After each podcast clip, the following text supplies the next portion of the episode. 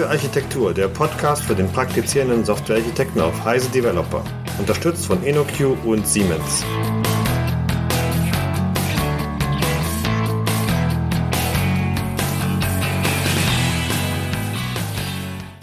Hallo und herzlich willkommen zu einer neuen Episode des Heise Developer Podcasts. Ähm, heute freue ich mich besonders, dass wir einen Gast dabei haben, nämlich Arthur Ortega. Hallo Arthur. Hallo, äh, einen herzlichen Gruß in die Runde. Ähm, einen lieben Gruß aus London diesmal. Ja, Finde ich ganz klasse.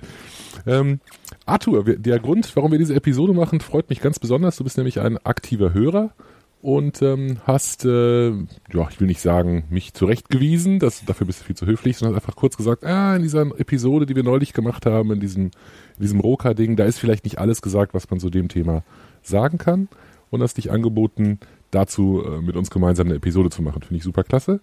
Und ähm, würde dich vielleicht als allererstes bitten, dich mal kurz vorzustellen. Wer um Himmels Willen bist du? ja, ich ähm, heiße Arthur Ortega, ähm, bin Diplom-Informatiker, habe in Deutschland studiert, habe eine Zeit lang in Deutschland gearbeitet ähm, und bin vor ungefähr sechs Jahren nach London gezogen, habe dort für Yahoo gearbeitet in mehreren Bereichen, angefangen für Usability und Accessibility, äh, für das interne Redaktionssystem, habe dann aber schnell andere Bereiche gemacht, äh, klassische Backend-Bereiche, ähm, bis hin zu ähm, Frontend, der gesamte Bereich, also von Hadoop, um Nachrichten äh, reinzuladen, bis hin zu Frontend äh, in äh, Yahoo Sport, Yahoo Finance und so weiter und äh, arbeite jetzt bei den gelben Seiten für Großbritannien, Spanien, USA und Lateinamerika. Du hast einen besonderen Fokus in diesem Umfeld, nämlich Barrierefreiheit. Ja, ähm, es, gibt auch einen bestimmten Grund, warum ich mich mit Barrierefreiheit beschäftige. Ich bin selbst blind, also ich bin blinder Informatiker ähm, und äh, nutze zur täglichen Arbeit eine Sprachausgabe. Das mhm. macht natürlich auch so ein bisschen was aus, wo ich dann auch schaue, wie Sachen funktionieren, wo Sachen nicht funktionieren. Und äh, ist auch ein ganz großer Bereich, wo ich auch sozusagen meine Erfahrungen als selbst ja, Sprachausgabenbenutzer äh, einbringe, aber auch äh, die Technik voranzubringen. Also ich war was ich in der W3C tätig, habe neue Standards hinzugefügt. Zum ähm, war ganz aktiv tätig für äh, Accessible Rich Internet Applications, was so ein bisschen wieder in den Bereich Roka hineinfällt, weil es geht ja genau darum, wie machen wir neue moderne Webanwendungen und wie machen wir diese barrierefrei. Mhm. Genau, also was ich besonders klasse finde, ist, ich habe bei der Roka-Episode, das war, glaube ich, die letzte, die wir aufgenommen haben, habe ich den Begriff Barrierefreiheit so in die Runde geworfen und so getan, als wüsste ich, wovon ich rede. So rudimentär weiß ich das vielleicht auch, aber äh, ich bin weit, weit, weit davon entfernt, zu behaupten, ich wüsste da wirklich Bescheid. Finde es ganz klasse, freue mich drauf, von dir da was zu lernen in dem Umfeld. Vielleicht fangen wir einfach damit an, diesen Begriff mal zu erklären. Ist das ein vernünftiger Begriff? Wie, wie, wie definiert man den? Worüber um, ähm, sprechen wir da? Also Barrierefreiheit ist ein bisschen weiter gefasst als nur das Internet. Es geht um die gesamte Umwelt, die Menschen betreffen es kann jegliche tägliche Mittel des Fortbewegung, äh, öffentliche Einrichtungen, generelles Wohnen, der gesamte Bereich, Lebensbereiche beinhalten sozusagen ähm, betreffen Barrierefreiheit, solange es ähm, die, Zusammenarbeit, also die Benutzung von Menschen angeht, die ähm, äh, diese Sachen benutzen. Und äh, besonderer Fokus bei der Barrierefreiheit ist darum, dass es äh, Menschen, die eine Behinderung haben, diese Umwelt ohne zusätzliche ähm, Hilfe diese, in einer allgemeinen Art nutzen können. Und das sind so zwei Einschränkungen. Ähm, also einmal äh, ohne fremde Hilfe heißt, aber immer noch mit assistiver Technologie zum Beispiel oder mit mhm. einem Rollstuhl. Aber es das heißt nicht, dass man darauf angewiesen ist, dass jemand neben einen steht oder dass mhm. jemand neben mir steht und meine Webseite vorliest oder jemanden einem die Treppen hochträgt. Das wäre alles nicht barrierefrei. Mhm. Und ähm, und äh, der andere Bereich wäre in der allgemein üblichen Weise. Das heißt, man macht nichts Spezielles. Also früher hat man ja so Text-Only-Seiten gesehen oder man hat so Sondereingänge für Behinderte sich vorgestellt. Und das ist nicht so der, im Sinne von Barrierefreiheit. Barrierefreiheit sagt so, sind so zwei Grundprinzipien, dass man die Sachen so gestaltet, also generell von Menschen gebildete Umwelt, so gestaltet, dass man diese ohne fremde Hilfe und ähm, in einer allgemein üblichen Art und Weise nutzen kann. Und das wird dann auch angewendet auf die Technologie, generell Technologie, aber insbesondere auch hier für Webanwendungen und so weiter, Applikationen und so weiter. Mhm. Das heißt, wenn ich das mal in so ein Bild übertrage, barrierefrei wäre, wenn der Haupteingang an einem Gebäude ähm, neben der Treppe eine Rampe hat und nicht, wenn ich durch den Hintereingang irgendwie rein muss, weil ich einen Rollstuhl benutze. Korrekt, genau. Okay. Okay.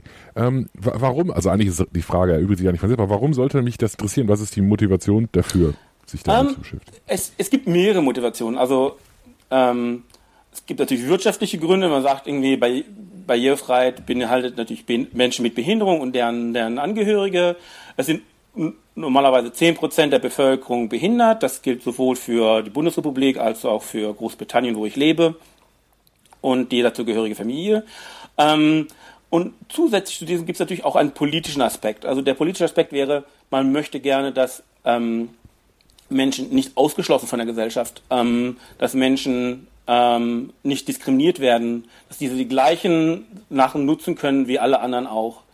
Ähm, und das ist also auch ein bisschen noch die Brücke zur Architektur. Also Daniel Liebeskind hat mal so in einem äh, Kongress über Design und Architektur mal gesagt, ähm, ähm, Architecture is a political statement. Und das ist auch so ein bisschen, was auch wichtig ist für die Softwarearchitektur selbst. Also wie wir unsere Software gestalten und bauen, das hat auch so einen politischen Einfluss, ob Menschen mit Behinderungen diese auch nutzen können und ähm, die auch zum Beispiel auf dem gleichen Webportal Sachen einkaufen können, äh, die gleichen Informationen bekommen, sich genauso bilden können.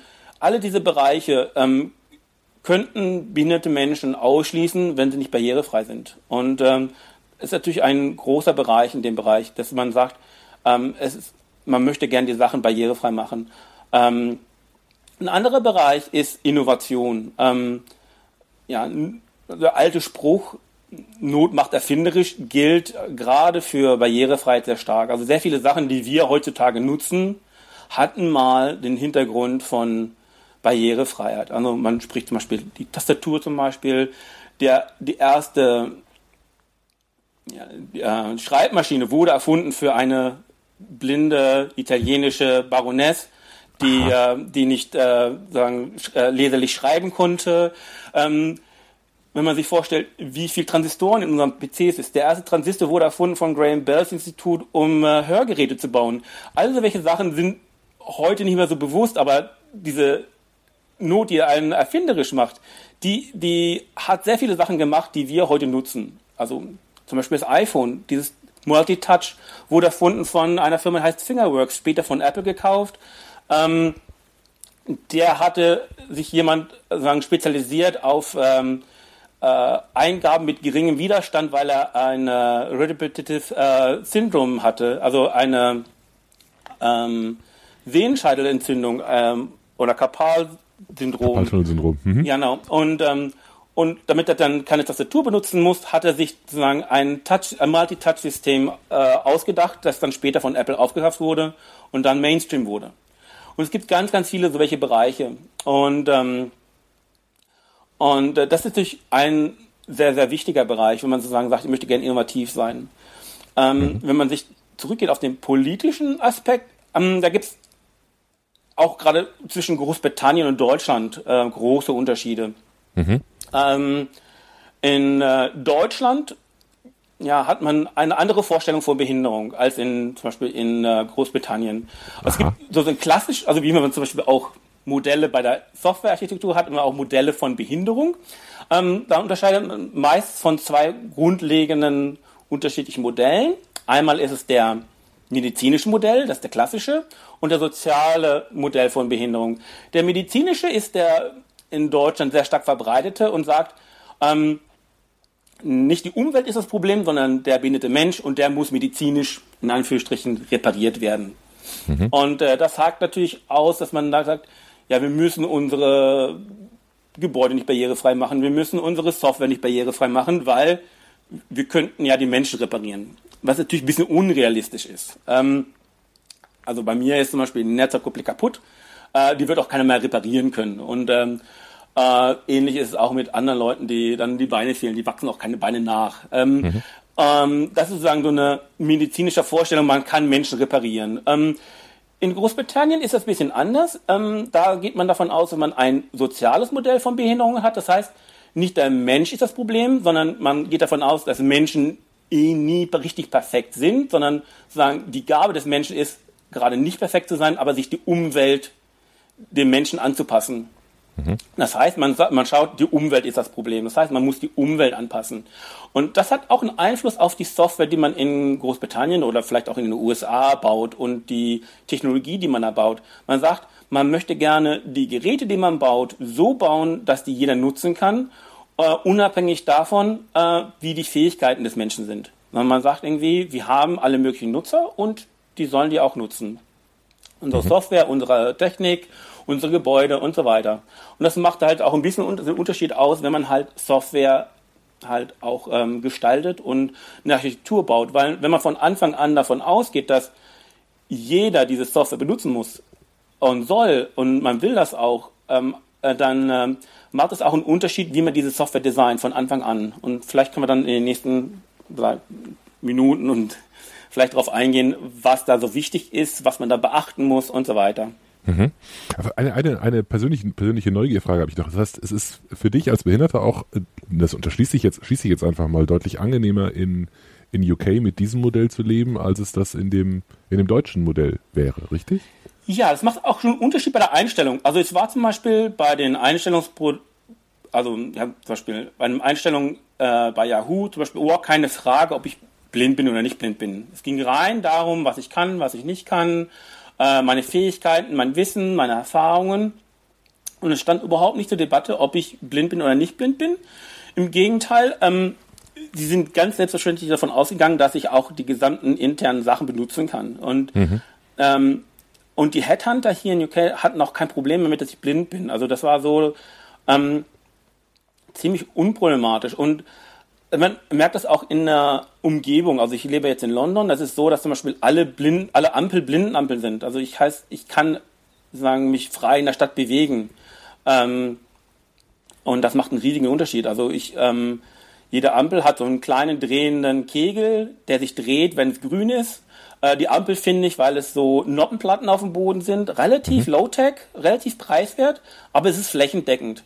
Ähm, mhm. Wenn ich in Hamburg gelebt habe, war es ein bisschen anders. Da war es so, dass ich ähm, nur stellenweise bei ähm, Blindenampel hatte und die Frage stellte sich, wie komme ich zu der Blindenampel hin? Weil zwischendurch waren noch mal zwei, drei Ampeln, die nicht barrierefrei waren. Mhm. Hat sich keiner gestellt. Und ähm, die Technologie, die verwendet wurde, war auch so, dass sie relativ overengineert war. Also mit äh, ja, rein akustisch und so weiter. Also es, ist, mhm. es, sind so mehrere Beispiele, die sich auch in die Technik niederschlagen. Und ähm, ich merke da schon, dass es mh, sozusagen die Einstellung zur Behinderung auch einen Unterschied macht, wie man Technologie baut und wie man sagt, ich möchte gerne eine skalierbare Technik haben, die preiswert ist, trotzdem alle einschließt und ähm, die jeder nutzen kann und wir machen das flächendeckend. Und ähm, das, die Ampel sind ein kleines Beispiel. Ähm, das, das legt sich über auf die Einstellung der Leute zur Behinderung und zu der Technologie, die benutzt wird. Mhm. Okay.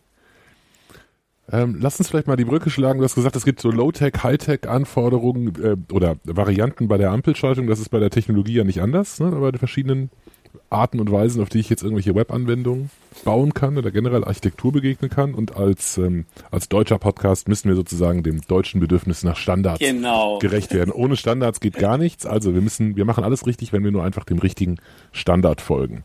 ähm, und ich als Laie würde sagen, äh, ich habe zwar vergessen, wie er heißt, aber da gucke ich beim W3C, da weiß ich, da gibt es irgendwo einen, dem folge ich und, und fertig. Genau. Ist das so oder, oder wie äh, ist da der Erfolg? Ja, zum Teil ja. Also es ist so, es gibt ja den W3C-Standard für Web Content Accessibility Guidelines.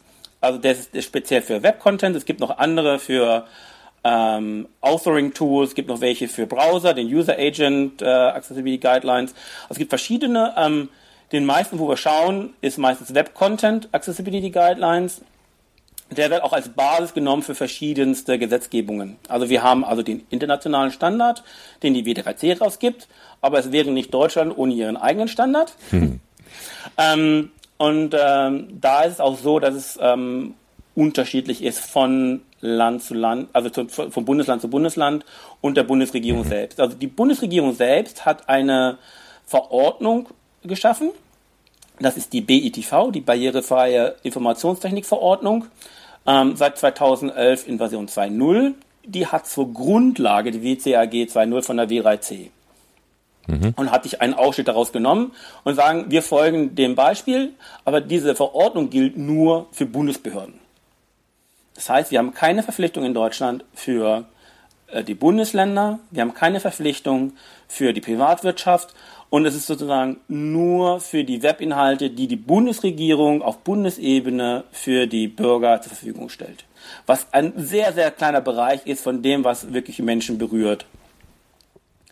Ähm, ist in Großbritannien anders. Ähm, also in Großbritannien ist es so, dass wir in der Gesetzgebung die WCAG oder die ähm, gar nicht erwähnen, den Standard gar nicht erwähnen, sondern es geht dann rein um den aktuellen Stand der Technik. Das heißt, es ist ein angelsächsisches Rechtssystem. Das heißt, die lassen sich das dann festlegen von Gerichtsurteilen, die wahrscheinlich dann auf die W3C schielen werden. Und ähm, dort ist es aber so, dass wir einen Equality Act haben, ähm, das die gesamte Wirtschaft beinhaltet. Das heißt also die Privatwirtschaft und die und die ähm, äh, Bund, also die äh, Regierungswebseiten, alles wird dann darunter fallen. Also und das, das ist schon relativ ausgiebig und, ähm, und genau spezifiziert, speziell auch IT. Also genereller Barrierefreiheit, also sprich Geschäfte und so weiter, aber ähm, speziell IT auch. Und ähm, das ist so ein großer Unterschied, wenn man so sagt, irgendwie in Deutschland gibt es eine Bundesverordnung und ähm, das sind nur für Bundesgeschichten, aber dann andererseits gibt es so in anderen Ländern, wenn man zum Beispiel USA sich anschaut, die Gesetze in Kalifornien, die beinhalten Webseiten und so weiter. Das macht einen ganz großen Unterschied. Und in, der, in den USA ist es auch so, sie haben eine Verordnung geschrieben, die ist basiert teilweise auf der W3C, das ist die Section 508, die wird gerade überarbeitet, um auch der WCAG 2.0 zu entsprechen. Ähm, die Gesetzgebung auf Bundesebene äh, läuft noch, äh, um die Anpassung zu machen, damit dann also auf der gesamten Bundesebene ähm, die äh, Barrierefreiheit auch für IT eingehalten werden muss. Äh, bis, bis aktuell ist das ADA so gelegt, dass man ähm, äh, IT noch nicht beinhaltet war, weil es von 1973 war. Damals hat man das noch nicht dann bedacht gehabt. Mhm. Das heißt, dass das Problem ist in den USA und in Deutschland sehr ähnlich. Es gibt irgendwas auf Bundesebene, aber es gibt nichts auf der auf der Landesebene, nichts Verbindliches zumindest. Ähm, ja, also es ist noch ein bisschen komplizierter. Ähm, hm. Deutschland ist es so, dass es nur Bundesebene gibt. Einige Bundesländer haben eigene Verordnungen für ihre Bundes, für die Behörden, aber nicht für die, für die Privatwirtschaft. Mhm. In den USA ist es so, es gibt keine, es gibt eine Bundes, also eine Bundesgesetzgebung, die nur für Behörden zuständig ist, also nichts für die Privatwirtschaft.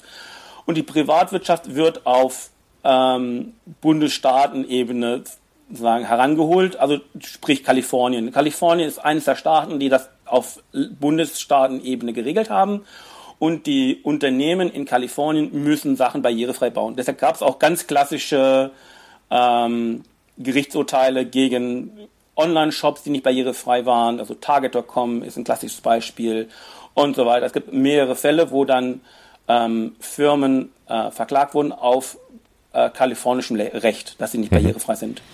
Wenn wir jetzt mal annehmen, dass ich äh, auch ohne dazu per Gesetz gezwungen zu sein, das einfach tun will, welchem, welchem Standard folge ich denn dann am sinnvollsten? Ist der W3C-Standard dann gut? Ja, also äh, der W3C-Standard ist, ist perfekt. Das ist auch die Grundlage für die meiste Gesetzgebung. Der ist, mhm. der ist sehr, sehr gut ausgereift. Ähm, das hat ja fast zehn Jahre gedauert, den ersten Standard, den WCAG 1.0 zu überarbeiten.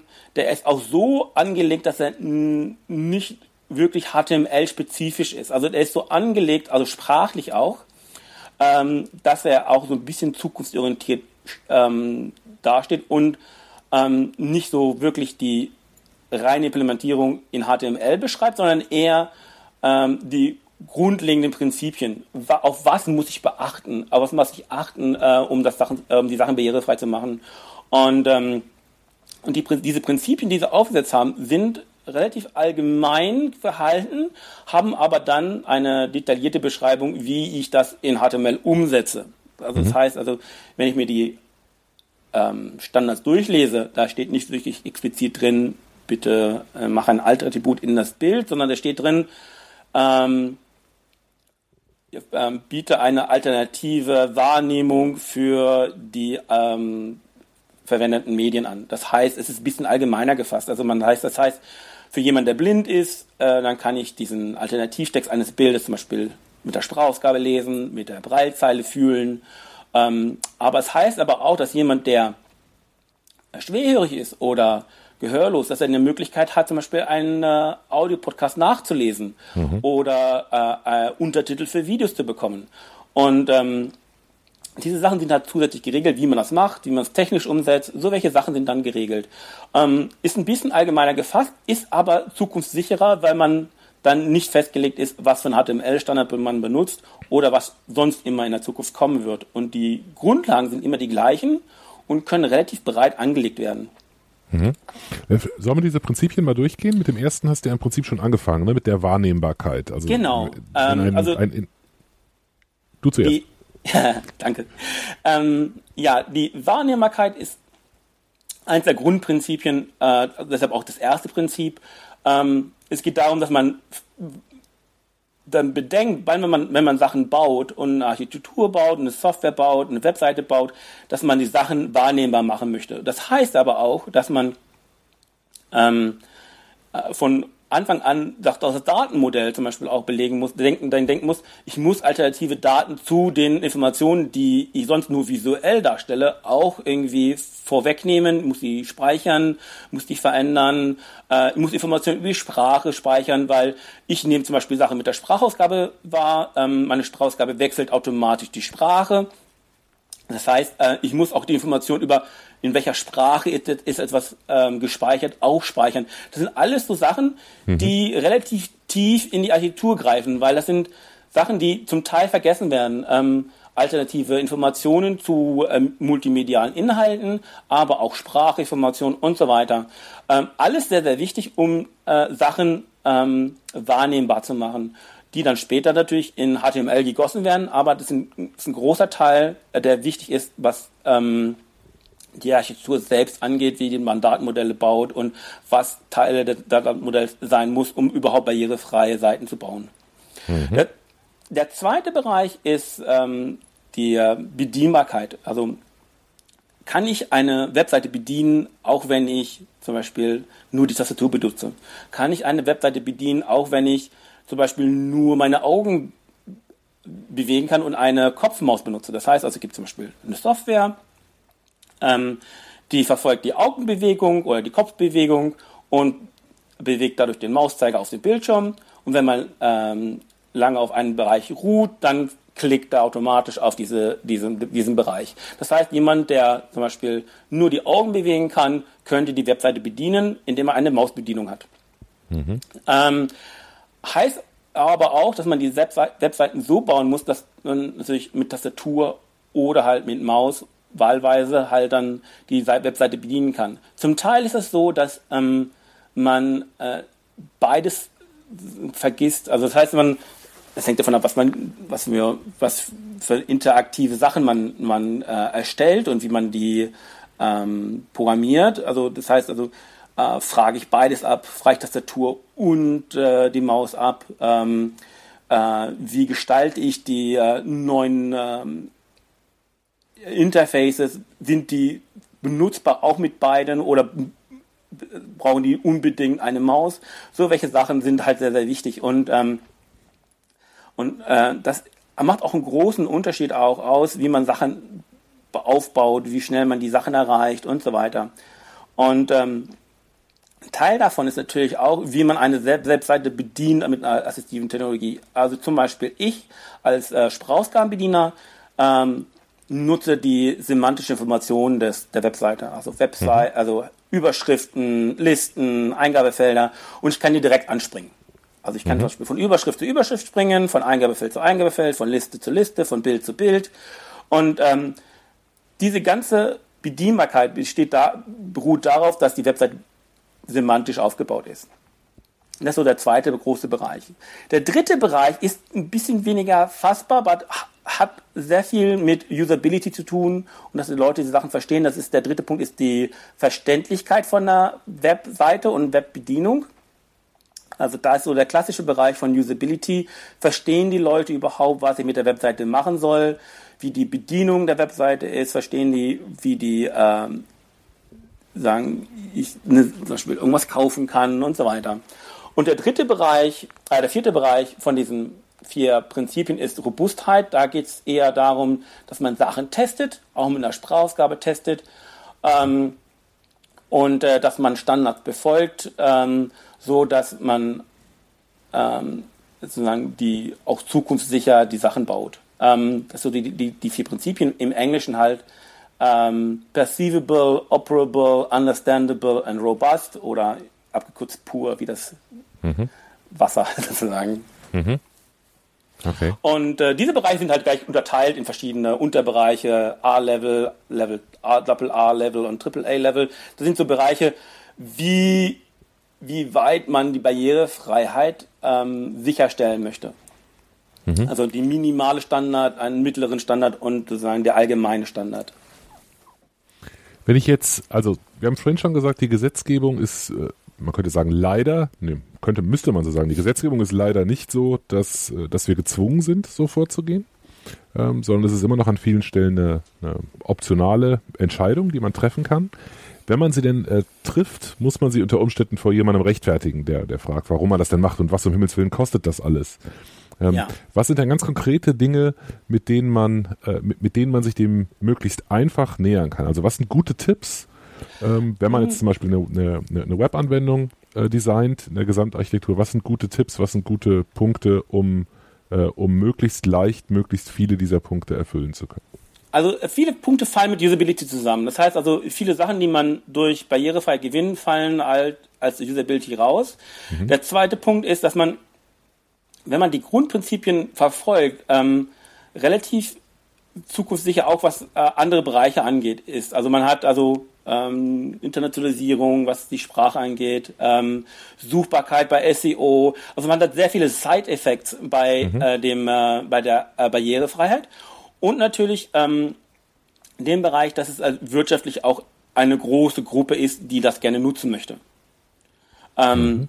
Also das also 10% der, der Nutzer plus halt Angehörige und so weiter.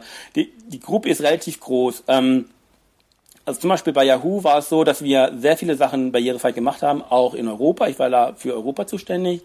Ähm, aber da aus rein wirtschaftlichen Gründen, weil es jetzt für uns ausgezahlt haben, hat, dass wir sozusagen die Sachen barrierefrei gemacht haben und die Leute das nutzen konnten. Mhm. Ähm, in Deutschland ist es eher so, dass man mh, hm, auch ein bisschen unterscheiden muss. Also die Arbeitnehmergesetze sind ja auch so, dass man in Deutschland zumindest die internen Sachen barrierefrei machen muss, damit man bei ähm, sozusagen diskriminierungsfrei einstellen kann. Also dass man äh, jemand, der eine Behinderung hat, zum Beispiel eingestellt werden kann, das interne Redaktionssystem nutzen kann, das interne Wiki nutzen kann, das interne ähm, ja, Informationssystem halt.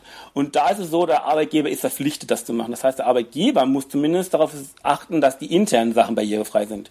Und wenn man es schon für die internen Sachen macht, dann kann man es auch für die externen machen und die ganzen Benefits von ähm, besserer, besserer Usability und ähm, äh, größerer Usergruppe zu beinhalten.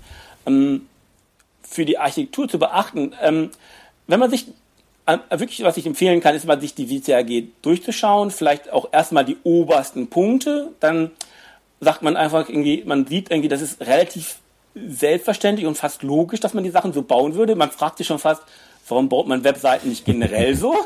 Mhm. Ähm, und ähm, leider ist es so, dass sehr viele Webseiten, ja, so, wie heißt es schön, Div and Span Soup sind. Also man hat eine, eine Reihe von Divs und Spans, nichts Semantisches auch keine zusätzliche Information und ähm, die Seiten selbst sind auch sehr schwer ja, zu warten. Also ähm, im, wenn die Seiten semantisch einfacher sind, sind sie auch etwas einfacher zu warten. Ähm, und das war so ein bisschen der Bereich, den du auch meintest mit Roka und ähm, dass die Webseiten von Haus aus barrierefrei sind. Hm, ja, wenn die Seiten semantisch korrekt sind, ist das alles in Ordnung. Aber das ist natürlich der Bereich, es besteht halt nicht nur auf nicht dynamische Webseiten. Also es geht auch für dynamische Webseiten. Und da mhm. gilt genau das Gleiche, die gleichen Anwendungen. Und das ist vielleicht so ein bisschen der Bereich, wo wir vielleicht so ein bisschen näher hineingehen sollten. Mhm. Sehr gern. Also lass uns doch vielleicht mal so ein bisschen darüber sprechen. Jeder kann sich, na, wahrscheinlich kann sich jeder vorstellen, ähm, dass man eine, eine, relativ sachliche, geradlinige Website, die hauptsächlich Informationen darstellt und ein paar rudimentäre ähm, Bedienelemente hat, dass man die so ausprägen kann, dass sie gut mit diesen Assistive Technologies funktioniert. Das ist vielleicht, muss man ja auch nochmal sagen, also wenn ich ein äh, wenn ich ein äh, vernünftiges HTML gebaut habe, das mir ja, wie du schon richtig gesagt hast, auch andere Vorteile bringt, schnelle Ladezeit und einfach wartbar und zukunftssicherer und so weiter und so fort, dann ist das auch etwas, was dir mit deinem Screenreader äh, hilft, wenn dir das eben vorgelesen wird. Ne? Aber es gibt ja auch sehr viel dynamischere Sachen und da muss es doch so sein, das werfe ich mal so ein blödes Argument in den Raum, da muss es doch so sein, sobald das irgendwie interaktiv wird, funktioniert das doch sowieso nicht mehr. Da braucht man dann sowieso zwei Webseiten. Da braucht man die eine, die einfache, die Website aus den 90er Jahren, äh, mit der, mit der Leute, die auf solche Technologien angewiesen sind, klarkommen. Und man macht noch eine schicke äh, Website, die toll interaktiv ist für die 90 Prozent. Genau, das sind so die klassischen Mythen, würde ich sagen. Mhm. Ähm, ich nenne sie ja immer sehr, sehr gerne Mythen.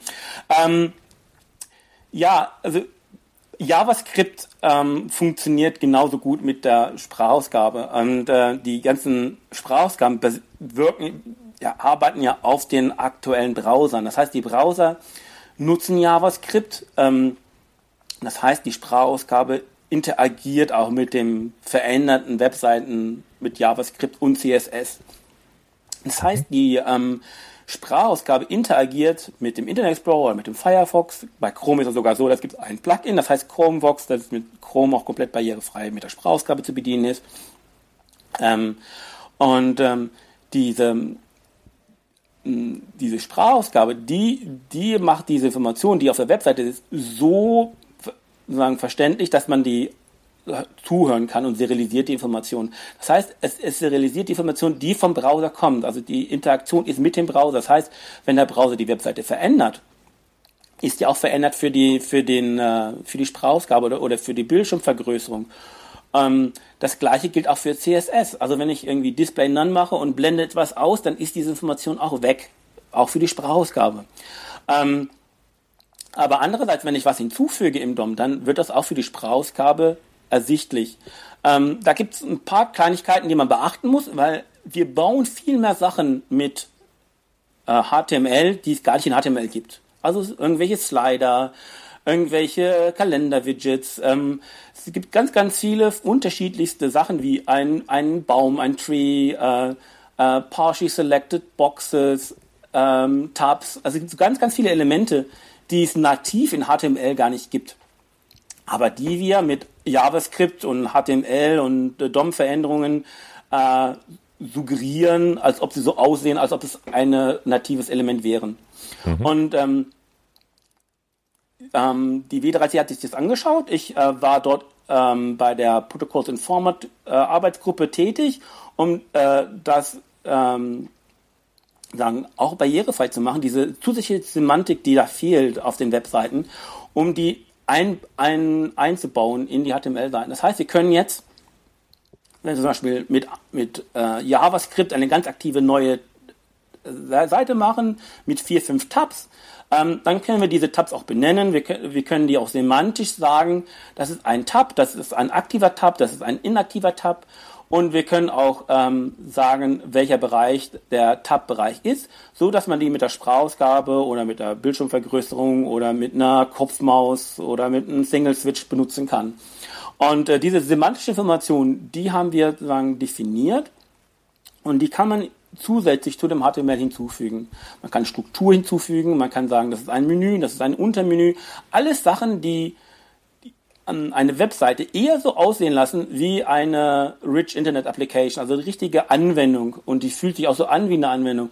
Das heißt, diese ganzen Informationen, die bei HTML fehlen, weil sie ursprünglich nur für ein Dokument gedacht waren, die kann man jetzt hinzufügen und die hat auch die W3C definiert und die ist speziell dafür gedacht, um diese barrierefrei darzustellen. Das heißt also nicht nur, dass man die bedienen kann, sondern auch man, dass man die Informationen bekommt, die die visuell darstellen, auch nutzen kann. Also das ist sogar noch ein bisschen mehr. Also man braucht nicht sozusagen eine Sonderfunktion oder eine Sonderwebseite für Menschen mit Behinderung, die eine Webseite nutzen, sondern einer allgemein üblichen Art und Weise kann man die gleiche Webseite barrierefrei machen und diese Informationen hinzufügen. Ein ganz großer Klassiker sind Landmarks. Also Landmarks, das ist ein Bereich, den man äh, sozusagen auch nicht als HTML kennt, aber man kann Rollen hinzufügen zu jedem Element. Und man kann dann die Webseite sagen, das ist die Kopf, das ist die Kopfseite, das ist äh, die Kopfzeile, das ist der Hauptbereich und das ist die Fußzeile zum Beispiel. Das kann man als Navigation benutzen, aber gleichzeitig kann man das nutzen, um die Bereiche auszuzeichnen. Man kann sagen Roll Banner für den Kopfbereich, Roll equals Main für den Munterbereich und so weiter. Und das wird aber auch von Suchmaschinen genutzt zum Beispiel. Mhm. Dass die Suchmaschinen zum Beispiel sagen können, ah, das ist der Hauptbereich, dann lege ich einen höheren ähm, Gewicht auf den Content im Hauptbereich als im Footer oder in Navigation oder Sidebar. Mhm. Damit wären wir wieder bei dem, bei dem Seiteneffekt, bei dem Positiven. Ne? Ich genau. das, ich muss noch was anderes vorher nachfragen. Also was ich verstanden habe, das ist ein super wichtiger Punkt, der mir vorher, also der mir klar war, nachdem wir letztes Mal uns darüber unterhalten aber vorher nicht so wirklich äh, äh präsent war. Es ist natürlich so, dass wenn ich per JavaScript meinen meinen DOM modifiziere, dass dann das Ergebnis das ist, was sozusagen der, der, dem, der Assistive Technology zur Verfügung steht, zum Beispiel dem Screen oder was auch immer. Ne? Das, das ist, denke ich, nachvollziehbar. Wenn ich dich gerade richtig verstanden habe, dann sagst du, ihr habt mit dem Standard ähm, definiert, äh, wie man da Semantik hinzufügt, die über das hinausgeht, was in HTML sowieso schon drin ist. Genau. Mhm. Was ist denn jetzt der richtige Ansatz? Also würde ich jetzt mit, würde ich jetzt mein, meine HTML äh, auf der Serverseite äh, in Anführungszeichen normal semantisch auszeichnen und dann, wenn ich per JavaScript aus diesem, aus diesem HTML äh, andere Elemente mache, diese, dieses generiert, dieses, äh, diese Zielelemente dann ausstatten mit diesen zusätzlichen Attributen oder würde ich diese zusätzlichen Attribute gleich schon am Anfang hineinschreiben, in das, was ich vielleicht auf dem Server generiere? Geht beides. Es hängt ein bisschen davon ab, wie man die Sachen generiert. Es gibt ja die ja, die zwei großen Bereiche. Der eine Bereich ist, wo man halt das HTML komplett auf der Webseite generiert und es dann einfach hinzu, einfügt. Äh, da würde man es sofort auf der HTML-Seite bauen. Okay. Ähm, aber wenn man ähm, HTML in einer JavaScript-Seite äh, generiert, also wenn man zum Beispiel Mustache nutzt oder sonst irgendwelche Templating-Sachen, die aus einem JSON eine HTML-Seite generieren, da könnte man das da auch machen. Das, das ist nicht darauf festgelegt. Also es ist nur wichtig, dass man, wenn man das baut, dass man halt diese zusätzliche Information hinzufügt. Mhm.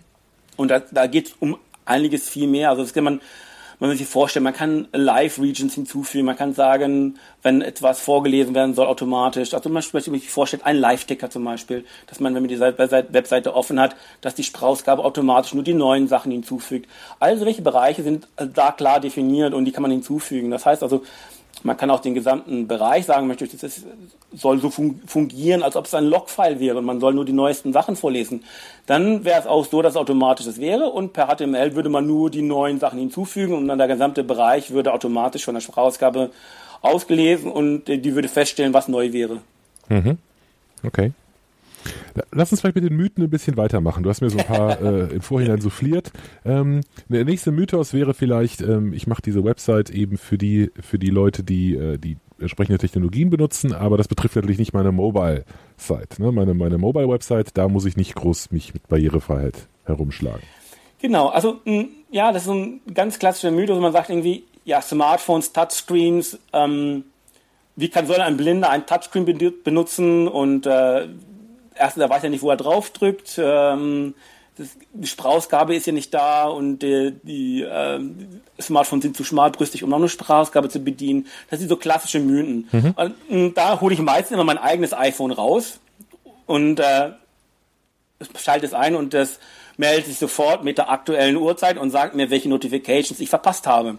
Mhm. Und ähm, zeige, wie ich das bediene. Und dann muss ich den Leuten erstmal erklären, ähm, so ein Smartphone ist an sich ein sehr, sehr gutes Barrierefreiheitstool, das ich den ganzen Tag benutze und es beinhaltet sogar sehr, sehr viele Barrierefreiheitssachen, die die meisten Leuten gar nicht wahrnehmen. Also zum Beispiel alle iOS-Geräte kommen mit einem Voice-Over eingebaut. Man kann in den Einstellungen allgemein Bedien Benutzerhilfen eine Sprachausgabe einschalten, man kann eine Vergrößerungssoftware einschalten, man kann höhere Kontraste einschalten, man kann auch sagen, ich möchte gerne Gesten mit einem Finger machen, die normalerweise drei Finger brauchen.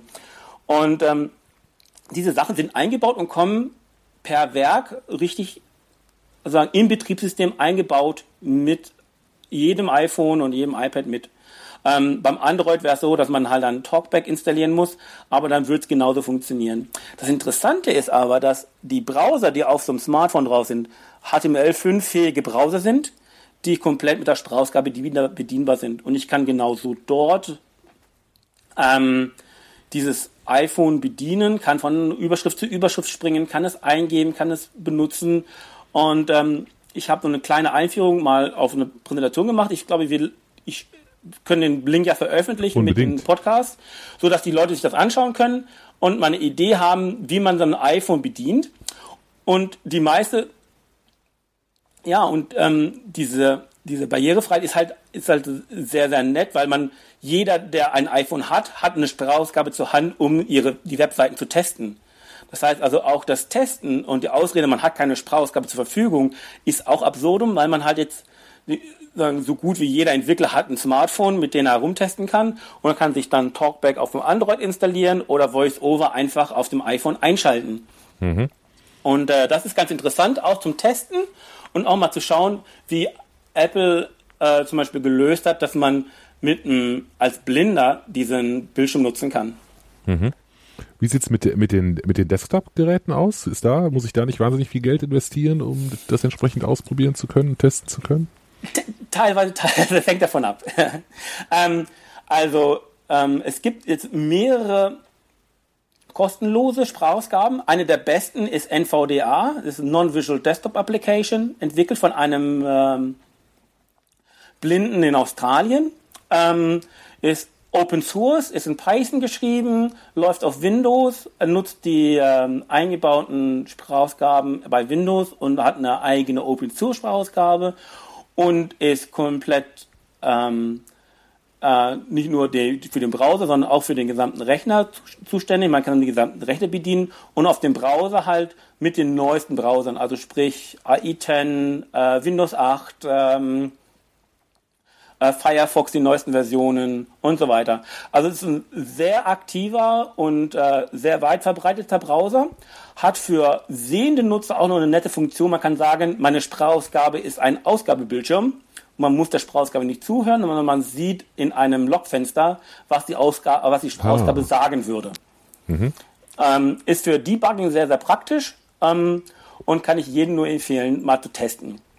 Mhm. Gibt es auch als ähm, ähm, USB-Stick-Version, damit man nichts installieren muss. Der einzige Nachteil ist, man kann nicht sich nicht sozusagen ähm, einloggen mit der Sprachausgabe, weil die halt dann Admin-Rechte benutzen. Aber sonst kann man sich das auch als Vollversion installieren, ist komplett kostenlos, man kann sich das alles anschauen und sind auch auf Twitter aktiv und die Nutzer, die das nutzen, ähm, die steigen umso mehr, weil die professionellen Sprachausgaben, wie die ich jetzt benutze fürs Programmieren, ähm, von Freedom Scientific, das ist JAWS, um einiges mehr kosten, also im vierstelligen Bereich. Mhm. Ähm, für andere Rechner gibt es das auch.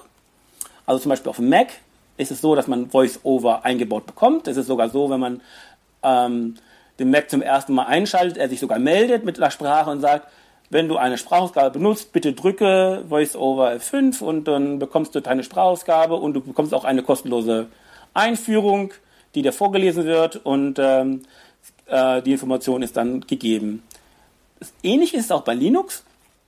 Bei Linux ist es so, dass gibt beim GNOME Desktop den Orca, äh, auch Open Source, ähm, ist ähnlich fähig wie NVDA. Ähm, ich kenne aber kaum jemanden, der das als Hauptsystem nutzt. Also ich kenne ganz, ganz viele, die halt dann NVDA und, und Mac VoiceOver als das Arbeitsmedium benutzen.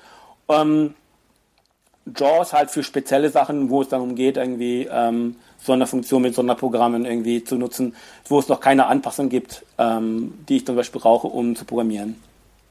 Mhm. Und vielleicht der letzte Mythos, den du mir noch äh, äh vorhin genannt hattest, ist, hast du im Prinzip schon erwähnt, dass die Barrierefreiheit eben nicht nur etwas fürs Frontend ist, richtig? Manche Leute, denke ich mir, glauben, dass man das am Ende so als Zucker noch drüber streuen, streuen kann. Da machen wir halt alles noch hübsch. Ja, es gibt so ganz, ganz viele Anekdoten, wo dann Leute denken, ja, wir machen Architektur zum, also wir machen Accessibility zum Schluss und wir gucken dann, was wir dann, wir, wir machen das so ganz agile und wir fixen das zum Schluss, was dann relativ schwierig ist, weil man relativ viele Sachen anfassen muss.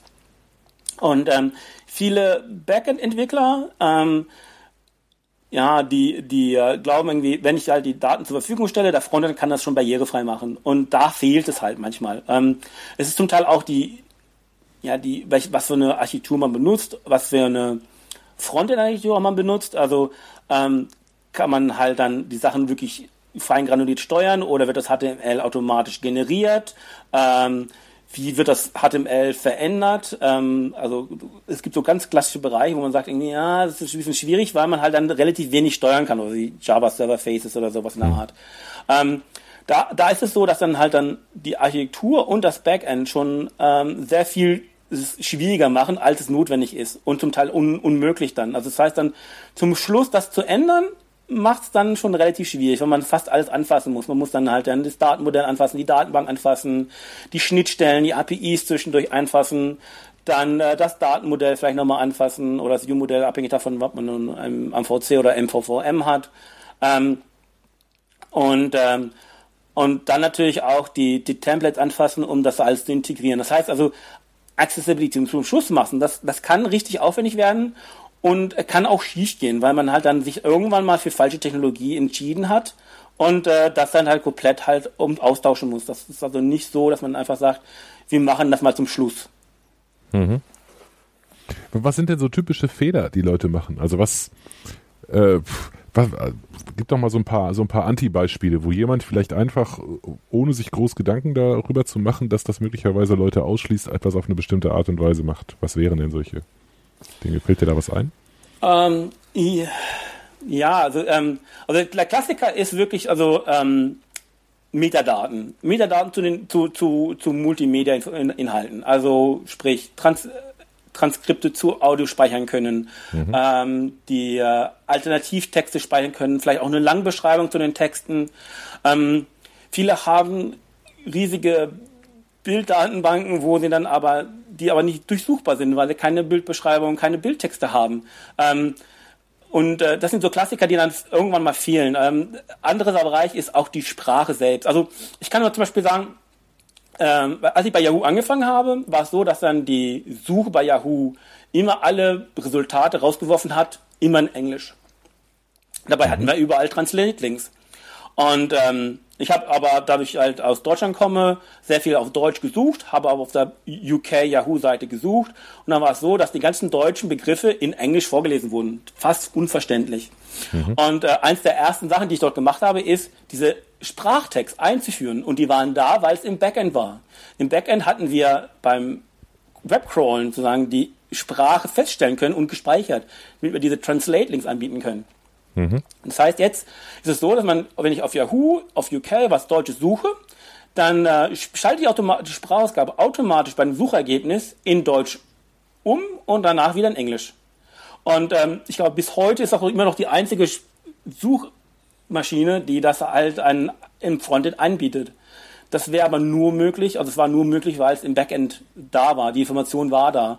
Äh, zum Teil wurde es halt nicht genutzt. Mhm. Okay. Was, woran muss ich jetzt denken? Also wenn ich jetzt eine Website baue, was sind Regeln, an, an, die ich mich halten sollte? Eine Sache hast du vorhin schon erwähnt, nämlich das mit der Semantik. Egal, ob ich mein HTML auf dem Server generiere und dann vom Browser in den DOM umwandeln lasse oder ob ich den DOM auf dem Client nochmal modifiziere oder alles komplett auf dem Client mache. Ich sollte ja. dafür sorgen, dass das, was herauskommt, ähm, semantisch ist. Was genau. eigentlich jedem klar sein sollte, aber was man gar nicht oft genug wiederholen kann. Ja, ähm, es gibt äh, noch weitere Bereiche. Also äh, der eine Punkt ist, sehr viele assistive Technologien, also zum Teil auch Sprachausgaben, serialisieren die Informationen. Ähm, das heißt, die gucken sich die Webseite an, die ist ja 2D meistens. Ähm, äh, die Baumstruktur ist auch noch hierarchisch aufgesetzt, aber als Sprachausgabe habe ich einen direkten Fluss, kann vor und zurück spulen, kann halt vor und zurück springen, aber die ist seriell. Ähm, das heißt, die Sprachausgaben zum Teil serialisieren diese Informationen. Und ähm, dann geht es darum, kann ich eine, sagen, der, der Sprachausgaben mitteilen, serialisiere nochmal neu, dass ich jetzt alles verändert habe. Weil ich kann, es kann sein, dass ich irgendwie drei, vier Stellen im DOM geändert habe. Und ähm, äh, erst danach möchte ich, dass sozusagen die Sprachausgabe sozusagen davon in Kenntnis gesetzt wird, weil sonst irgendwie die ständig dabei ist, es neu zu realisieren und man bekommt irgendwie so eine Art Flickern und man muss immer warten, dass man irgendwie was Neues bekommt. Ähm, das ist der eine große Bereich, dass man sagt irgendwie, ich möchte gerne eine diese eine sozusagen eine DOM-Transaktion, die es in dem Standard selbst nicht gibt. Dafür gibt's halt äh, kleine Workarounds. Also zum Beispiel bei Sprachausgaben ist es so, dass man zum Beispiel ein verstecktes Inputfeld hat. Wenn man eine Dat wenn man Daten in einem Inputfeld ändert, dann springt die Sprachausgabe an und schaut nochmal, ob sich irgendwas verändert hat und serialisiert alles. Damit kann man sehr einfach triggern, schau bitte nochmal nach, guck alles, ob es alles in Ordnung ist. Der zweite Bereich, der ganz häufig. Moment, Moment, Moment, das habe ich noch nicht ganz verstanden. okay. Muss mir nochmal auf die Sprünge helfen. Ähm, ich verstehe, glaube ich, was du sagst. Ich habe, wenn ich, äh, wenn ich als Sehender auf den Bildschirm gucke, dann kann ich sozusagen direkt Elemente anspringen, die sozusagen, weil die ja 2D-mäßig äh, sortiert sind und ich das sozusagen sehe. Die Möglichkeit hast du bei der Sprachsteuerung natürlich nicht. Ähm, das heißt, du musst dir das irgendwie vorlesen lassen und im, im richtigen Moment dann anspringen, oder wie muss ich mir das vorstellen? Was genau ist der Punkt mit der Serialisierung, die du gerade meintest? Also, ähm, ja, also wenn ich was vorlese, es ist ja so, dass ich ähm, keine zweidimensionales Bild habe. Also vielleicht schon beim, beim iPhone, wo ich auf dem Bildschirm tasten kann. Aber normalerweise ist es so, wenn ich das vorlese, ist es, ich lese von einem bestimmten Punkt bis zum nächsten Bereich und ich kann sagen, von hier bis da lese ich mir alles vor und ähm, dann geht es aber alles vorwärts oder rückwärts. Ähm, ich kann Bereiche anspringen, also Überschriften, Listen, äh, Eingabefelder, aber das ist sozusagen nur ein Springen auf so einem eindimensionalen Band. Das mhm. heißt, die Sprachausgabe selbst transformiert das wie in einen Fließtext. Mhm. Und ähm, wenn ich aber per Ajax irgendwas hinzufüge oder was hinausschneide aus dem Text, ähm, indem ich zum Beispiel ein, ein Stück des ähm, Object-Baums hinausschneide oder hinzufüge, dann ist das sozusagen eine Baumstruktur, die ich hinzufüge oder herausschneide. Mhm. Und die Sprachausgabe muss sozusagen diesen neuen Baum nochmal durchgehen und diesen halt wieder in einen Fließtext umwandeln. Mhm. Also ähm, die Sprachausgabe macht sozusagen einen Fließtext mit Sprungmarken sozusagen hinein. Und ähm, so, so, ungefähr muss man sich das vorstellen. Ähm, das heißt, eine Baumstruktur selbst ist nicht sozusagen das, was die Sprachausgabe selbst vorliest. Und, aber wenn wir einen DOM verändern, wir verändern ständig eine Baumstruktur. Mhm. Und ähm, dieses Verändern dieser Baumstruktur ist genau das, wo dann die Sprachausgabe sagen, man sagen, der, Sprachausgabe sagt, so ansteuern kann, tu das bitte nochmal. Okay. Sie versucht das selbst, aber es, es, funktioniert nicht immer, wenn man halt dann nur drei, vier Stellen gleichzeitig im DOM verändert. Und ähm, es kann halt passieren, dass die Sprachausgabe eine alte Version der Webseite vorliest. Mhm. Okay, und das, und das kann ich der Sprachsteuerung wie mitteilen? Okay, es gibt ein, gut, es war mal, ähm, also bei JAWS ist es so, dass man ähm, dies machen kann, indem man also die, JAWS hat so, so einen Effekt, dass man sagen kann, wenn sich etwas in einem Eingabefeld verändert, dann ist es sehr wahrscheinlich, dass sich das DOM auch verändert hat mhm. und ähm, serialisiert das DOM nochmal neu. Das heißt, jedes Mal, wenn sich ein Eingabefeld ändert, versucht JAWS die, Spra die, die, den, den, die Inhalte des Websites nochmal reinzulesen. Und diesen, dieses, dieses Tricks nutzt man halt, um das zu triggern. Also zum Beispiel bei ähm, Yahoo haben wir es sehr häufig genutzt. Wir hatten eine kleine jQuery oder YUI-Funktionalität eingebaut gehabt, die einen im DOM ein verstecktes Inputfeld hinzugefügt hat und äh, dieses halt zwischen 0 und 1 gewechselt hat, abhängig davon, ob ich nun ein Update Virtual Buffer Verstehe. anbringen wollte und dann wurde dieser virtuelle Buffer halt dann angetriggert und äh, wurde dann äh, geupdatet. Was sehr wichtig ist, weil man sagen kann, ich habe jetzt die Transaktion beendet und kann jetzt den nächsten Schritt machen, der wichtig ist, nämlich ab wo, wo ist jetzt was passiert, was ist der nächste Bereich, den ich lesen sollte? Oder bei einer Bildschirmvergrößerung, wo man sich vorstellt, man sieht nur einen kleinen Bereich, wo sollte die Bildschirmvergrößerung hinspringen, was sozusagen, an, mich sozusagen nahtlos in den nächsten Bereich springen lässt, nämlich Fokus Management. Mhm. Ähm, beim Web ist es ja so, dass man halt dann den Fokus kennt, wenn man halt dann von Formularfeld zu Formularfeld springt. Das heißt, es ist sichtbar, da blinkt der Cursor und man weiß, wo man ist und wo man was eingehen kann. Ähnlich kann man auch die Tab-Taste benutzen, um von Link zu Link zu springen. Also wenn man das zum Beispiel mal, mal ausprobiert und nicht mal den, die, nicht die Maus benutzt, kann man das auf dem Bildschirm machen. Und normalerweise ist es so, dass dann es sichtbar sein sollte, wo man sich gerade befindet, wenn man sich per Tab durch die ganze Tastatur bedient. Hm, was aber jetzt passiert, wenn ich jetzt bei eine Ajax ähm, Event steuere, ansteuere, der sagt irgendwie, ja, ähm, update ein neues Tab, zeig mir ein neues Tab an zum Beispiel. Dann ist es so, dass ich ähm, mehrere Bereiche ändere. Ich ändere den Tab-Titel vielleicht, ich ändere den Inhalt des Tabs und ich möchte gern, dass denn die Sprachausgabe und die Bildschirmvergrößerung sich in den Tab hinein bewegt. Und das ist so der Bereich, wo ich sage, ich brauche ein Fokusmanagement, wo in HTML mit Dot Focus, Klammer auf, Klammer zu, relativ einfach zu handhaben ist. Ähm, man muss es aber sehr bedacht machen. Also man muss genau wissen, ähm, wann macht man das ähm, ähm, und wo steuert man die Sachen an und wie kann man Sachen ansteuern, die natürlich nicht ansteuerbar wären. Also mhm. gibt, ähm, wenn man mit per Tab sich durchbewegt, hat man Links und Eingabefelder. Aber wenn man zum Beispiel einen, einen Diff-Bereich zum Beispiel fokussieren möchte, muss man halt noch ein bisschen mehr tun. Also man kann, es gibt ja Tricks, was ich die Tab-Index auf minus 1 setzen. Dann heißt das, dass der Bereich fokussierbar ist mhm. und ähm, kann den programmatisch fokussieren, aber es das heißt immer noch nicht, dass ich dann per Tab dann dran hängen bleibe. Das heißt, ich kann immer noch die ganzen alten Elemente durchtappen, ähm, aber ich kann die Sprachausgabe dahin steuern. Das heißt, die Sprachausgabe würde im nächsten Schritt, wenn ich sage, lies jetzt weiter, mir den Inhalt des neuen Tabs vorlesen und die Bildschirmvergrößerung würde dahin springen und den Bereich vergrößern, der sich jetzt neu verändert hat. Und das mhm. ist der Bereich, der meistens vergessen wird, Fokusmanagement. Mhm. Ähm, ja. Aber das ist eins der wichtigsten Sachen, um diese Sachen zu steuern, weil es, mh, hm, es macht auch sehr viel aus, wie man sich als nächstes bedient und als nächstes steuert. Also ein Beispiel war der Währungsumrechner bei Yahoo. Da haben wir das ganz aktiv benutzt und den Fokus ganz aktiv gesetzt, um, ähm, wenn man zum Beispiel eine Währung umrechnet und man einen neuen Wert eingibt und man drückt Tab, dass man sofort ins Ergebnis reinspringt und nicht erst wieder ähm, in den Bereich, wo man eine neue Währung aussuchen muss. Klar. Das heißt, man kann interaktiv sofort in den nächsten Bereich einspringen und es war für die Benutzerfreundlichkeit sehr hoch, für jeden, der dann da war, der sozusagen auch keine Sprachausgabe benutzt hat. Und für die Sprachausgabe selbst war es sehr, sehr angenehm. Und da haben wir so mehr so welche Tricks benutzt, wie äh, ja, interaktive Labels und so weiter, dass dann Label für das Eingabefeld automatisch geändert wurde mit der Währung und so weiter. Und das sind so Sachen, wo man halt dann Fokusmanagement und DOM ganz aktiv nutzen kann, um die Usability für jemand, der eine assistive Technologie nutzt, um einiges erhöhen kann. Also nicht nur barrierefrei macht, sondern auch die Usability um einiges erhöht. Mhm.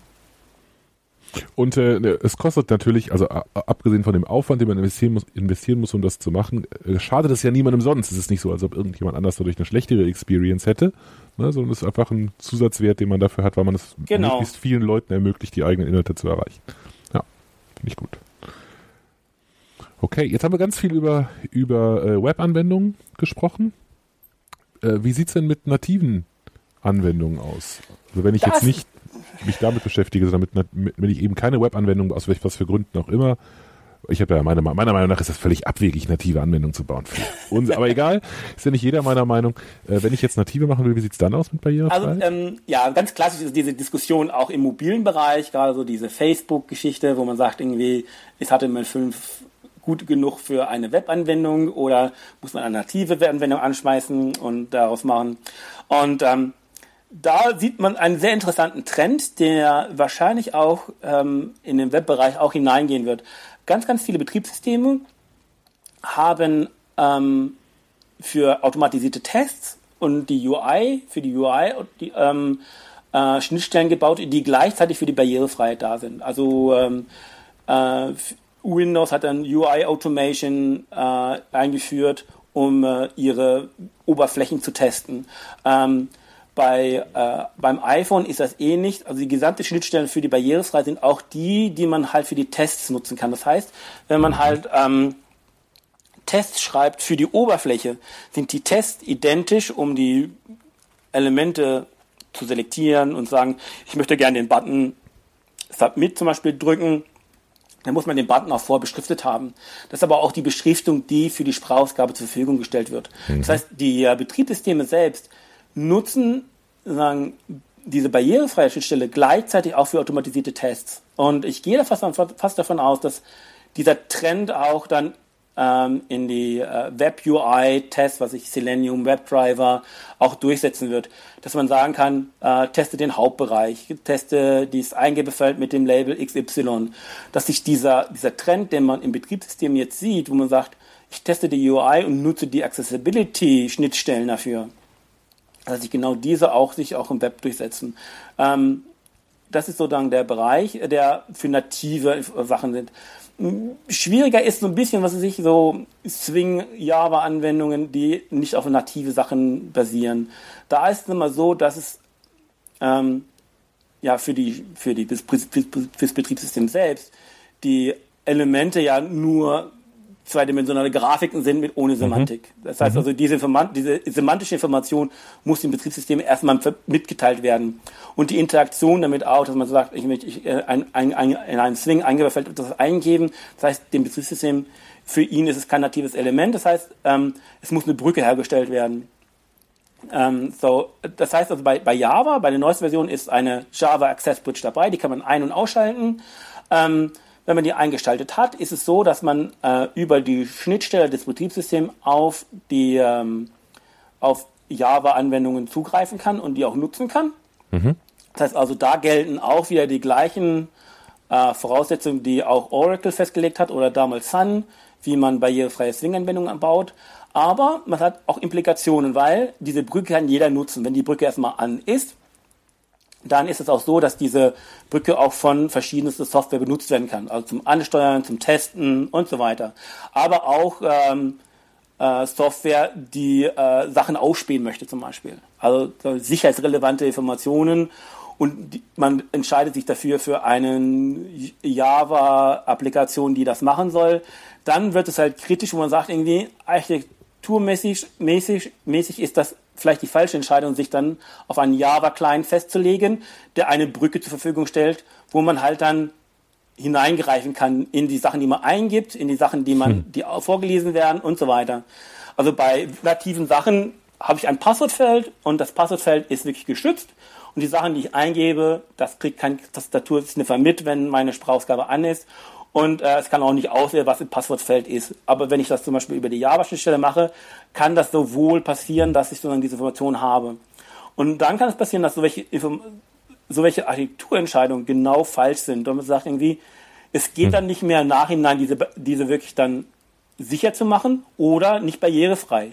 Das heißt also so ganz klassische neue Sachen wie der elektronische Pass, Gesundheitskarte, klassische Sachen, die auf Bundesebene laufen. Das heißt also, sie müssen barrierefrei sein.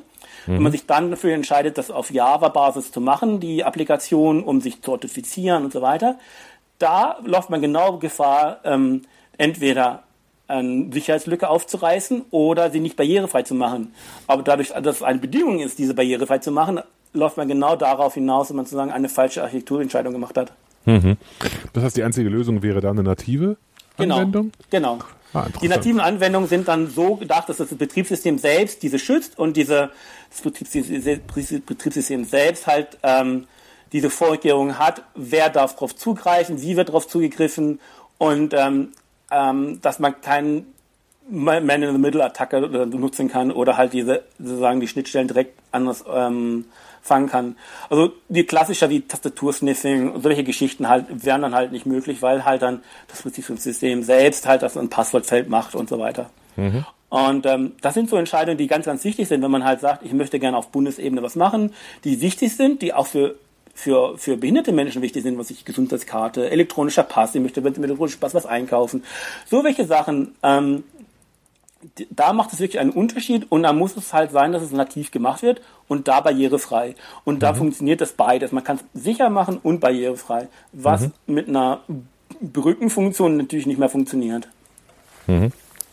Ja, was vielleicht diese Lösung auch ein bisschen besser machen würde, weil all diese, gerade diese Java-basierten Lösungen, wo man kleinzeitig mit irgendeiner, die sind ja alle ganz gruselig. Also auch aus Usability-Gründen mal wieder. Insofern wiederholt das auch wieder nur eine Aussage von, von vorher. Ne? Ja, das stimmt. Ja. Okay. Ähm, Arthur, ich fand das wahnsinnig spannend bis hierhin. Ich bin, ich habe keine Fragen mehr übrig. Ich weiß nicht, ob dir noch ein paar gute, berühmte letzte Worte einfallen. Also, ähm, es wäre vielleicht ganz gut, wenn sich die Leute einfach mal die Sprachaufgabe mal einschalten und sich mal, mal ausprobieren, damit rumspielen. Ähm, ich, ich glaube, ganz, ganz häufig ist es so, dass man die Leute erstmal das kennenlernen müssen und äh, auch mal wissen sollen, wie das funktioniert. Und auch was ganz wichtig wäre, ist vielleicht auch mal ähm, sich auszutauschen mit äh, Leuten, die behindert sind und die, die Software nutzen, gerade auf sich Twitter, sind ganz, ganz viele Blinde unterwegs, die das nutzen die ja Sprachausgaben nutzen, Vergrößerungssoftware, die auf Untertitel angewiesen sind und sich einfach mit denen auszutauschen. Was ich auch gemerkt habe, und das ist vielleicht auch als abschließender Unterschied zu Deutschland und UK vielleicht auch, das ist vielleicht auch so ein, ja, ähm, so ein Podcast, der so ein bisschen auch die Unterschiede vielleicht ein bisschen darstellt, ist, ähm, in Deutschland war ich schon äh, ja, so ein Paradiesvogel, glaube ich, auch irgendwie.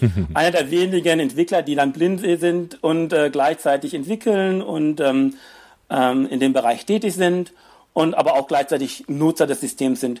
Und ähm, es gibt aber in Deutschland ganz häufig der Fall, dass ganz viele Leute nie jemanden in der Schule getroffen haben, die, die blind sind oder behindert sind, weil das Schulsystem gar nicht darauf angelegt war oder ähm, an der Uni niemanden getroffen haben, weil es sozusagen vom Schulsystem halt auch ein bisschen schwierig war.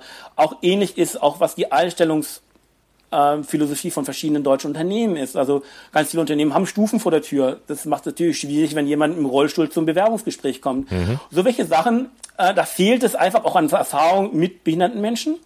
Und ähm, da wäre es auch ganz gut, wenn Entwickler so ein bisschen über den Tellerrand hinausschauen und mal schauen, ähm, diese Leute zu treffen, mal schauen, was für Anforderungen sie stellen, diese auch ernst zu nehmen. Ähm, an ähm, ja, und, und auch mal zu verstehen, dass wie, wie, wie behinderte Menschen arbeiten. Also ein klassisches Beispiel war zum Beispiel bei Flickr die Blind, Blind Photographers Group zum Beispiel, dass es blinde Fotografen gibt. Dass mhm. es die Anforderung an Flickr gab, irgendwie, dass es barrierefrei wird. So Sachen, wo man normalerweise als sehender Entwickler sagen würde, es ist eine Foto-Austauschplattform und das nutzt, nutzen keine Blinden. Und das ist so eine, so eine falsche Perzeption, also Wahrnehmung, ähm, weil man keine Blinden kennt. Und ähm, mhm. da wäre es ganz gut, sich vielleicht mal auszutauschen, sich zu schauen, ähm, was die Leute machen und die vielleicht auch mal auf Twitter kennenzulernen. Und wer, wer mich dann auf Twitter sozusagen sehen möchte, der kann mich auch finden. Das ist Designed by Blind in einem Wort. Also und ähm, ja, und man kann mich dann halt dann auf Twitter kontaktieren und äh, schauen, was ich so twittere, auch über Barrierefreiheit oder wenn ich mich aufrege, wenn es jemand das wieder nicht gemacht hat oder so. Ähm, und ähm, ja, das, das ist vielleicht mal ganz gut so eine, als Anregung. Und ähm, ja, das einfach mal selbst ausprobieren. Ich glaube, das ist so, naja, vielleicht so als Resolution fürs neue Jahr. Alles klar. Gut. Arthur, vielen Dank. Mir hat es wahnsinnig viel Spaß gemacht. Hochinteressante Episode. Ähm, wir packen wahnsinnig viele Shownotes rein, weil du, weil du mich mit extrem vielen Link versorgt hast, sodass ja. man das auch entsprechend ähm, weiterverfolgen kann. Und ähm, ja, ich danke dir nochmal und freue mich diesmal wie immer auch über äh, Hörer, Kommentare, ähm, am besten äh, per E-Mail an softwarearchitektur mit ou.heise.de. Und ja, noch einmal danke, Arthur, und bitte, bis bitte. bald.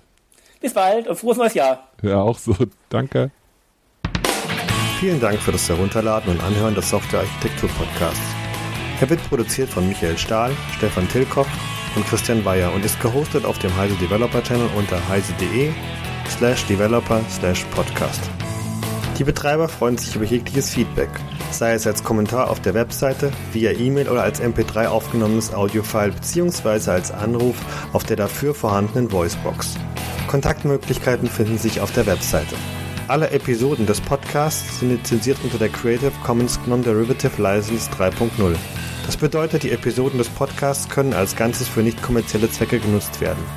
Änderungen sind nicht erlaubt, es muss nur die Quelle angegeben werden. Näheres unter creativecommons.org.